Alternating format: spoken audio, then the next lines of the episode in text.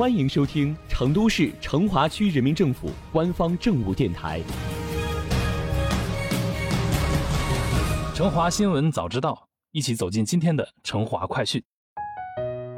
在幸福美好生活十大工程中，城市更新和老旧小区改造提升工程将统筹推进城市功能、产业、文化、环境、品质、治理综合提升，让传统文化闪耀新风尚。历史城区焕发新活力，品质生活增添新场景，极大增强市民的归属感、幸福感和满意度。为深入推进城市更新和老旧小区改造提升工程，切实抓好四川省第二批城乡社区治理试点工作，成华坚持商业化逻辑加专业化运营，在社区发展治理中有效融合经济学理论。按照政府主导、市场主体、商业逻辑思路，持续探索社区自我造血和服务品质双提升的新路径，不断强化社区优质服务的供给续航力。二仙桥街道下建槽社区是原成都机车厂生活区，是典型的老旧小区。陈华在推进下建槽社区的社区发展治理工作进程中发现，居民群众。对优质公共活动空间、专业性社会服务的需求呼声十分迫切。在此背景下，以商业化运营为居民提供高品质服务的邻里月台项目应运而生，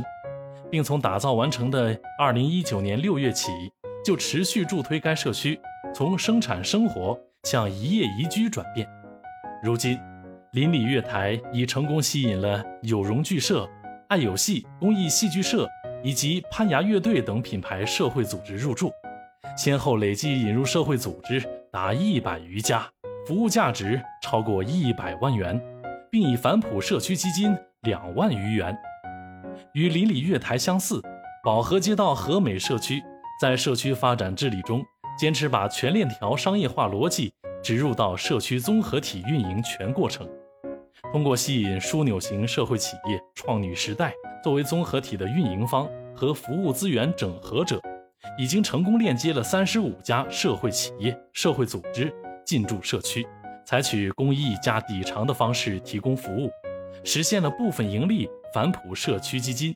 形成了服务发展、服务可持续良性循环，秉承商业化逻辑，引入专业的社会企业唱主角。这让全区的社区发展治理工作进一步活跃了起来。在和美、下建草等社区综合体，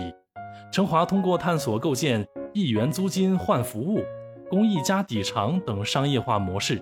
引入创女时代、爱有戏等机构对社区综合体进行专业化运营，成功达到了集成推出可满足市民多层次需求的各类社区服务套餐的目的。